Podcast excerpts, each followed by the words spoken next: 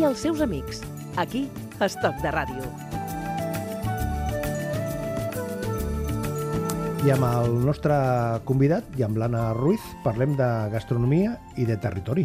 I la cuina, que és a més una carrera de fons, un ofici absorbent que reclama plena dedicació als seus artesans. Avui ens acompanya a Estoc de Ràdio el cuiner de l'any 2017, guardonat en la darrera edició del Fòrum Gastronòmic de Girona, celebrada el passat mes de novembre, és l'Albert Mendiola. Ell és xef d'un dels restaurants amb més renom, ara mateix a Sant Boi de Llobregat. Ha posat en el mapa gastronòmic, en particular per als que viuen a Barcelona, aquesta ciutat de l'àrea metropolitana. Hola, Albert, benvingut. Hola, Guia, encantat d'estar-hi. Eh, content d'aquest reconeixement? Eh, va ser... Perquè 20 anys després d'estar de, entre els fogons, que et donen un premi, això què, què significa? Et canvia la vida? Em canvia la vida perquè, clar, em dona, em dona molta feina. Eh, dona molt, eh, coses que, que potser ara mateix no estaria fent, no? Ara potser no hi seria aquí, estaria al restaurant i, i sí, hi ha molts canvis, sí, sí. Canvis en el sentit de que hi ha més, més exigència per, per, per eh, teva, per part de la, del, del client? Per part meva sempre l'he hagut, perquè quan vols millorar la teva feina i, mirar de fer-la cada dia una miqueta millor, l'exigència, l'autoexigència sempre, sempre està allà. No? Després del premi, doncs, encara més, no? una pressió de dir, bueno, la gent ve a buscar el cuiner de l'any i li ha, li ha d'oferir això, no? I, i sobretot quan, quan la gent, a més a més, ve més al restaurant, quan està més ple, és més difícil de gestionar, no? però, però bueno, aquí està la nostra feina i el nostre repte. I això, a més a més, eh, has estat el padrí del març gastronòmic, o sigui, això és per, per enroblar el, el, el tema, no? Sí, m'han passat unes quantes d'aquestes últimament i, i, i sí, estic al·lucinat de, de, de totes aquestes coses. Ser el padrí del març gastronòmic quan els tres últims anys ha sigut la Carme Ruscalleda, va ser el, el Paco Pérez i a l'última edició el, el Carlo Petrini, el, el fundador de Slow Food, que per mi és un, és un gurú de, de, del, del producte de proximitat i del, bueno, tot el, el tema de slow food, que sempre he, he cregut bastant. Clar, per mi, sé, bueno, se'm va posar la pell de... Els hi vaig dir, se va posar la pell de pota blava, no? Vas tenir des dels turmells fins al cap eh, tot, el, tot el cos de, de, de pell de gallina, i tant. S'ha de posar en valor també, Albert, que, que precisament eh, els cuiners, la cuina del Baix Llobregat, eh, eh, es posi en valor, no? Sí, perquè tenim un, un tresor que, que, que, i molt a prop de Barcelona, que sembla que, que la gent no el coneix encara o no coneix prou i, i, i bueno, els hem de dir que, que no cal fer molts quilòmetres per anar a veure un, un, un entorn rural i que ho tenim molt a prop de, de Barcelona. Tenim un, I tenim una matèria prima tan extraordinària que tot el que està passant al Baix Llobregat és gràcies a això, mm, gràcies a, a, als companys d'ofici, però sobretot a, a, als, als pagesos, als productors que, que ens donen aquestes matèries primes molt a prop de, de casa nostra. Sí, perquè l'oferta de la metròpoli de vegades se, se centra únicament a Barcelona ciutat quan l'àrea, uh mhm. -huh. l'àrea que envolta Barcelona ofereix restaurants, xefs molt atractius, noms de renom, no? gent jove que és el teu cas, no? que ha aconseguit un forat, no? un lloc en el món de la cuina. Sí, al final estem... I que estem a 20 minuts estem del molt a prop. D'un punt de Barcelona a l'altre i a vegades hi trigues més, no? Eh, bueno, eh, tenim aquesta sort no? de, de, de, de tenir bueno, una qualitat en producte i això s'està demostrant eh, amb, amb tot el que està passant al Baix Llobregat i a més a més eh, eh, bueno, que ho estem fent bé i que, i, i que ho estem fent a uns preus que a Barcelona són més difícils d'aconseguir perquè els lloguers i, i tot plegat és més, és més difícil. No? O sigui que és la suma aquesta del producte i el, i el professional. Sí, sí, sí, i el, el voler fer les coses ben fetes. Uh -huh. Hem insistit, Manolo, al començament de l'entrevista en que el premi de el fet de declarar l'Albert Jet del 2017 ha suposat un punt d'inflexió a la teva carrera professional, però és una carrera amb una trajectòria molt àmplia, així que aprofitem per recordar-la. Ha cuinat algun, en alguns dels millors restaurants del país, com ara els Tres Estrelles de Michelin, Martín Berasategui, a Guipúscoa, o el Cursal a Sant Sebastià, però també el Vermut, el Rojo Negro, i com a bon samboià, tal com el Manolo et plantejava fa uns minuts, decideixes tornar al Baix Llobregat i obrir el teu propi restaurant. Per què? Quines van ser les bueno, motivacions? Sentimentals? Emocionals? Jo portava molt temps... Bueno, mai havia treballat a Sant Boi, ni a prop. A més, a prop de, de Sant Boi havia treballat a, a Barcelona i volia fer tot allò que havia fet eh, fora de, de, de casa, doncs, portar-ho a, la, a la gent, a, a que tothom, més o més tothom s'ho pogués permetre, a vegades estàs a restaurants amb una mitja de preu de, de, de 100, 200 euros i, i molts amics no poden venir sovint a, a veure el que fas, no? I pensava que tant de bo pogués fer tota, tota aquesta cuina que estic fent a, amb uns preus eh, populars, evidentment amb un altre producte, però és que a vegades, no sé, un, un, un caviar o un, o un, un caviar eh, pot ser tan, tan, tan bo com uns pèsols eh, eh, recent collits i, i ben frescos, no? I també són boletes cruixents que estan molt, molt sabroses, no? Bueno, aquesta és la cuina que volia fer, vull aprofitar-me de, de tot el que tinc al meu entorn i, i, i, i oferir una cuina ben bona i que tothom s'ho pogués permetre. I a, més a més amb, amb aquest nom, no? Marimorena, no? O sigui, vull armar la Marimorena. Sí, no? sí, sí la, volíem, la volíem armar. Al principi ens va costar una miqueta eh, voler-la liar grossa, però jo crec que cada cop la, la farem més gran, sí. Perquè el, el, el nom està o sigui, buscat amb una, amb una certa intenció? O... Va ser no? casual. Ens va costar va molt trobar, trobar el nom. Nosaltres volíem buscar alguna cosa relacionada amb la carxofa, ja que és el, el producte de, de Sant Boi, no? però la planta es diu Cínara, buscàvem un nom així, Cínara sonava estrany, no? I, i mentre anàvem parlant, que falta molt poc, hem de fer targetes, hem de fer i no, no el trobàvem. I la nena, doncs, tenia, llavors tindria 3, 3 o 4 anys, eh, anava cantant per allà, un mes de, de maig, jo diria, perquè vam, vam obrir el juny, vull dir, ja feia temps que havia passat els Nadals i la nena encara anava cantant a l'Ande, ande, ande, ande, la Marimorena. I vam dir, ostres, sí, no, es va costar al principi una mica eh, desvincular-lo de, de la Marimorena, que ens ho diu tothom, vull dir, no és Marimorena i prou. Eh, volíem jugar amb una mica amb el mar i morena, o sigui, que fossin com dues paraules, unir-les una mica, amb, bueno, al final ha sortit el que ha sortit i la gent ens diu la Mari Morena, espereu que amb el temps ho anem canviant. Si parlem de, de records, aquell jove Albert, que amb 21 anys va començar a treballar amb Brasategui, eh, era... La vida després de cuiner ha estat, està sent com tu pensaves que, que seria? La vida després de cuiner? Sí. Jo crec que quan ets cuiner no tens vida. no hi ha res més després de, de la cuina, no? És una dedicació tan, de tantes hores ja tot, tot el dia que poca vida. Però quan, quan estaves al Barçategui tu ja somiaves que algun, en algun moment, en algun lloc, jo tindré el meu espai, la meva creativitat directament, la, la meva relació, el meu projecte? Ha hagut temporades de tot. Ha hagut vegades que sí, sí que pensava algun dia tenir un restaurant, a vegades no m'ho plantejava, o ja bé, ja m'estava bé treballar, treballar per algú altre que, que, que et dona una seguretat i et dona un, un bon sou que, que moltes vegades tenir un negoci propi, no, moltes vegades no, normalment amb un negoci propi no ho tens. I, i bueno, com sempre he treballat a llocs on m'han deixat fer, m'han dit, bueno, mentre jo també sent, sent coherent amb l'estil de, del, del restaurant i amb el públic que, que treballes, eh, sempre m'han deixat fer bastant, no? perquè per sort he, sempre he estat de, de cap de cuina i, i, i bueno, he fet la cuina una mica la que he volgut hem de seguir no? amb aquest canvi tan personal, sí, aquesta sí. lectura tan personal en la trajectòria de l'Albert, perquè ell deia la restauració és duríssima, no? és una vocació exclusiva que segur que absorbeix molt, moltes hores del dia, amb uns horaris que deixen poques hores no? al marge per fer altres coses. L'Albert ho sap molt bé i també va conèixer la seva parella, la Patricia Torres, treballant al Rojo, i ara ho continua fent perquè ella és cap de sala de Mari Morena. Això de treballar en parella, de treballar amb la família... És complicat, és Com complicat. I a més jo, jo havia viscut en alguns dels restaurants que quan començava, que veies famílies que portaven a un petit restaurant i, i, i les discussions i els crits a mig de la cuina. I això dona vida també, però, ostres, penses, no vull per mi, no?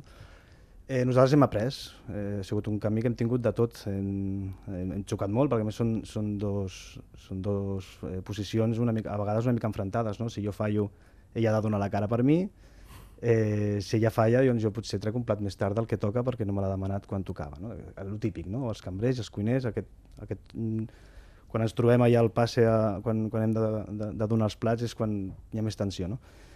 Però al final hem de pensar que som un equip i que tots treballem pel client i, i, i que el més important és la persona que està allà sentada esperant aquell plat i, i a vegades es creen situacions tontes no? de discussions que no porten enlloc i no, no, aquest, aquest senyor està esperant un plat, anem a servir-li, que és el més important no? que tenim que fer avui.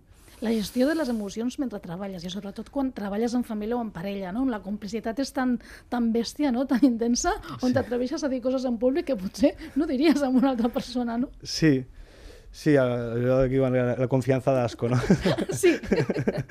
No, però bueno, jo, jo he après també a, a, a quan, quan, i sempre, no? quan s'acaba el servei, quan s'acaba que- el servei de, de dinars o de sopars, allà s'ha quedat tot i no? és com, eh, jo, jo vinc del rugby, de, de Sant Boi també, eh, jo havia jugat i, i quan acaba el partit, eh, tot el que ha passat al partit s'acaba allà. No? Pues, després del servei, tot el que ha passat allà es queda i aconsegueixo desconnectar una miqueta i oblidar que si hi ha hagut algun roce o així. No? Però això no, no ha de ser fàcil, no? Perquè No. amb, amb, una, amb, amb una feina on la relació amb el client, amb, com deia l'Anna, les emocions estan a qualsevol feina, però quan estàs treballant de cara a altres persones, clar, gestionar tot això i després que hi hagi un moment que tanquis la carpeta i amb, les, i amb la persona que has, has, tingut alguna mena de xispa eh, després continues, clar, tanques la carpeta o, o es queda mig oberta o, o la carpeta es queda sobre la taula. Jo tinc la sort que ja és una meravella. És una meravella de persona i, i es mereix un, un supermonument perquè, bueno, eh, jo sóc una, una miqueta molt exigent i, i, i, i a vegades sóc una mica insuportable durant el servei amb l'atenció i, i es mereix tot, perquè m'ho aguanta. En un restaurant tan important és uh, la, la cuina com la sala, no? És a dir, la gestió de, de la cuina, com la, perquè tu saps que hi ha molts restaurants que tenen un èxit, un, o sigui, una, un funcionament, una gestió a la sala fantàstic, fantàstica, i després la cuina en algun moment hi ha, hi, ha, hi ha dificultats, o al contrari, no? una bona cuina, si no té un bon aparador, no arriba. Importantíssim, importantíssim tot. Eh, jo, jo crec que és un ofici que és importantíssim tots els detalls, perquè també és important que vagis al lavabo i estigui net, és important que, que el, pa, el pa sigui bo, que l'últim glob que t'emportes, que és el cafè, sigui un bon cafè, no? perquè és l'ú- l'últim que s'emporta la gent, eh, l'últim sabor que s'emporta la gent a la boca. No?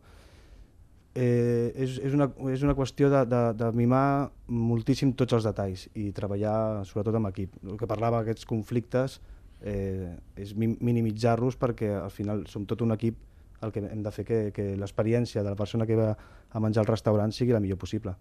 El que passa que quan, quan, hi, quan hi ha aquest, aquest reconeixement de, de premis, fas una mena de balanç, eh, fas una mena d'observació interna, de dir, escolta, què és el que estem fent tan bé? Perquè globalment hi ha, hi ha aquest reconeixement, però si fent un repàs eh, en detall, de, és a dir, ho feu? Allò de, de, de fer un check-out, eh, un, un llistat de, de coses que vosaltres diu això està funcionant molt bé. I això és la conseqüència de que hi hagi aquest reconeixement, més enllà de, de, de la gent que ve i que torna i que ve i que convida algú perquè hi torni per allà. Jo el que s'està fent bé, no sé si m'equivoco, eh, com ho faig jo, eh, ho veig com més normal. M'hi fixo molt més el que, el que no s'està fent bé, no? Eh, eh, potser s'ha de reconèixer molt bé, moltes vegades ho ho esteu fent molt bé, però, però prefereixo fixar-me en, en, en què és el que s'ha de millorar, perquè si no, si només et mires què bé ho faig, què bé ho faig, no, no evolucionaràs, no? I, i no, mm, mm, sobretot és això, mi- millorar el, el que no està de, tan bé. Sí, sí. La darrera vegada que a l'Albert Mendiola ha anat a un restaurant eh, que no sigui el seu, va ser quan? Fa setmanes o mesos? Ahir, ahir, ahir mateix. Ahir. Ahir, mateix vaig anar, vaig anar al suculent. I, I vas a dinar tranquil·lament o vas a, vas a dinar amb la lupa o amb... No. La, o amb no? Vaig a dinar a, a, A gaudir, A gaudir, a gaudir. gaudir. Evidentment que sempre tens Però, allà... clar, estàs, estàs mirant, no? El O sigui, defecte està- pro- professional estàs sempre està, sí. Sí, eh, i, i això, mm, complicat, no? Eh, Complicat. És a dir, estàs dinant, però al mateix temps estàs dinant, és com la, la gent de la ràdio, que, que, que escolta la ràdio, Mm-hmm. però escolta la ràdio amb unes altres ulleres, i els cuiners en aquest cas també, no? Passa que a l'hora de dinar, eh, i a més jo potser ho faig un cop a la setmana, no? d'anar a dinar fora el, el, el dia que tinc lliure, eh, ha de ser una cosa per anar a gaudir, per, per anar a relaxar-te, a disfrutar. Jo recomano a tothom que, que es relaxi, no? Vas a un restaurant i, i vas a exigir-li molt, no? Ves a, a gaudir-ho i, i per, per suposat que t'hi fixes, no? Mira, el, el servei o, o no sé, es veu la cuina i el plat, t'hi fixes una mica més, però, però no sé, ja, ja tinc prou per fixar-me amb la meva feina cada dia que el dia que, que vaig a gaudir-ho jo, pues, relaxar-me. Ja que parles això d'estar de, d'estar relaxat, en general, la clientela, els, els consumidors que quan anem als restaurants eh, són massa exigents, eh, anem massa tensionats, entre cometes?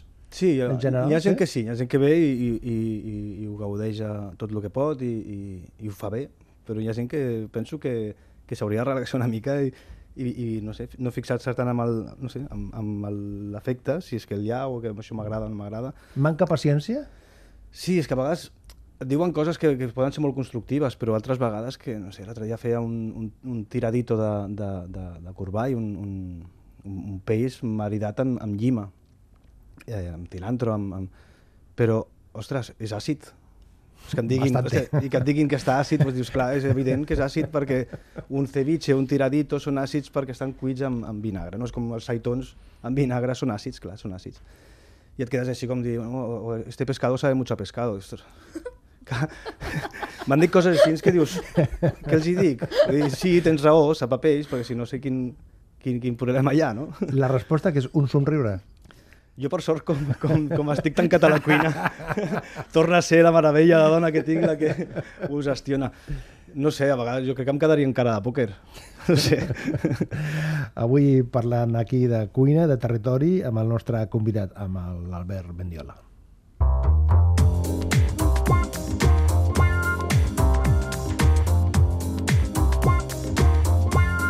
Estoc de ràdio, amb Manolo Garrido.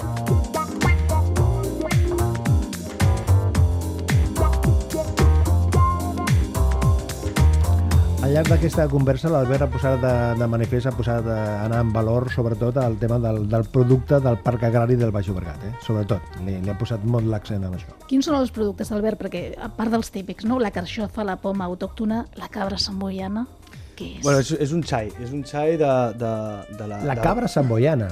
Bueno, estem, com, estem David? com una cabra, no? Però, però... A veure un moment, la cabra samboiana. Para la cinta, que deia aquella, para la cinta. Sí, home, una de les mascotes que teníem al rugby era també la cabra, però no, no, no i no és la de Legión, no. Eh, no, no, és, una, és, una, eh, és un projecte que té, que bueno, l'Ajuntament porta, porta uns ramats, un projecte que es diu Ramats al Bosc, eh, de, bueno, es diu La Gallata, eh, són una, una raça de, de, de, de, de xais, també tenen alguna cabra, també, i l'utilitzen per, per, per, bueno, per netejar el, el, la muntanya, per netejar el bosc i no, evitar els incendis. Llavors una raça que, és, que es va deixar de- de- d'utilitzar perquè no era molt prolífera, vull dir, tenia molt poques cries i donava poca llet. Però com a carn és molt bona. I bueno, quan, a la que vaig veure un pastor passant per davant del restaurant, perquè és una muntanya que tinc... Són dos petites muntanyes, una una miqueta més gran que l'altra. Jo estic a la ronda de Sant Ramon de Sant Boi, doncs la muntanya de Sant Ramon, i un, altre, un turonet que tenim que li diem la, la muntanyeta. Doncs aquest home pastura per allà, doncs vaig anar a veure'l i, escolta Edu, què, què fas amb els, amb els, amb els, amb els cabrits i amb els, i amb els lletons? I mira, li vaig comprant els lletons, quan els sis mesos que està d'hivern aquí, i ara quan comença l'estiu se'n se'n tornen cap a, cap a Tarragona. I com ho, ho prepareu allà, a casa? Jo faig peces grans. Peces dir, grans. eh, Faig peces de, de no sé, d'espatlla, eh, els costillams i les, i les cuixes són unes peces de més o menys un quilo, quilo i escaig, i les cuino a baixa temperatura durant unes 15 hores i després... A, 15 hores? 15 horetes, sí, sí, a molt baixa temperatura i després van, van al forn de brasa agafant el torradet i tota l'aroma de brasa i bueno, es desfà. Es desfà perquè és una, un animal que és molt tendre i amb aquesta cocció doncs, queda molt malós. Em deia l'Anna, pregunta-li pregunta per fadrins. Els fadrins. Què són els fadrins? El fadrins és el, el nostre postre tradicional, que es fa sempre en per festa major i per la Puríssima. Nosaltres tenim una gran festa al, al mes de desembre que, que bueno, ve moltíssima gent i tot el poble s'omple de, de, de paradetes de tot tipus, d'artesans, de... era una feira agrícola, i, i bueno, es, fan parade, amb- es fan parades fent aquest postre que és amb els productes que, bueno, amb la poma, que, que havien sigut grans, grans productors, és una mena de madalena amb, amb fruita escarxada, la poma i una, una cirereta, que també és un producte dels que, dels que tenim a prop de casa. I aquest l'he versionat, l'he versionat bastant. L'he arribat a fer fins i tot salat i de carxofa. Com? Aprofitant també la poma i la carxofa del poble i com un, aperi un aperitiu i la cirereta, Poma i carxofa. sí, sí, sí. A tiza. Feta a la brasa, amb un aroma també de, de, de brasa. Un, eh, eh, vaig recuperar una recepta del 65, que va ser un guanyador de, d'un concurs que es va fer llavors per, per trobar la millor recepta de, dels fadrins. La vaig modificar una miqueta al meu, al meu estil i bueno, un fadrí que, que ha tingut el seu, la, la seva acceptació. I quin és el paper que juga la carxofa del Prat en el menú a l'oferta de Mari Morena? Home, total, perquè... La carxofa del Prat, parlem, no? La carxofa Prat. Ah, perdó, perdó. Perquè la carxofa no és del Prat, és del Baix Llobregat. Vols i, dir? I, i bueno, sí, és veritat, sí. És, és una carxofa de pradera, eh, a, a diferència a la de, a la de Tudela, a Navarra tenen, són, són carxofes que estan en, en muntanya, no? Eh, però bueno, el Prat també, també és productor, tot I i, que, està a prop, està a prop. tot i que té menys, menys terrenys, però també...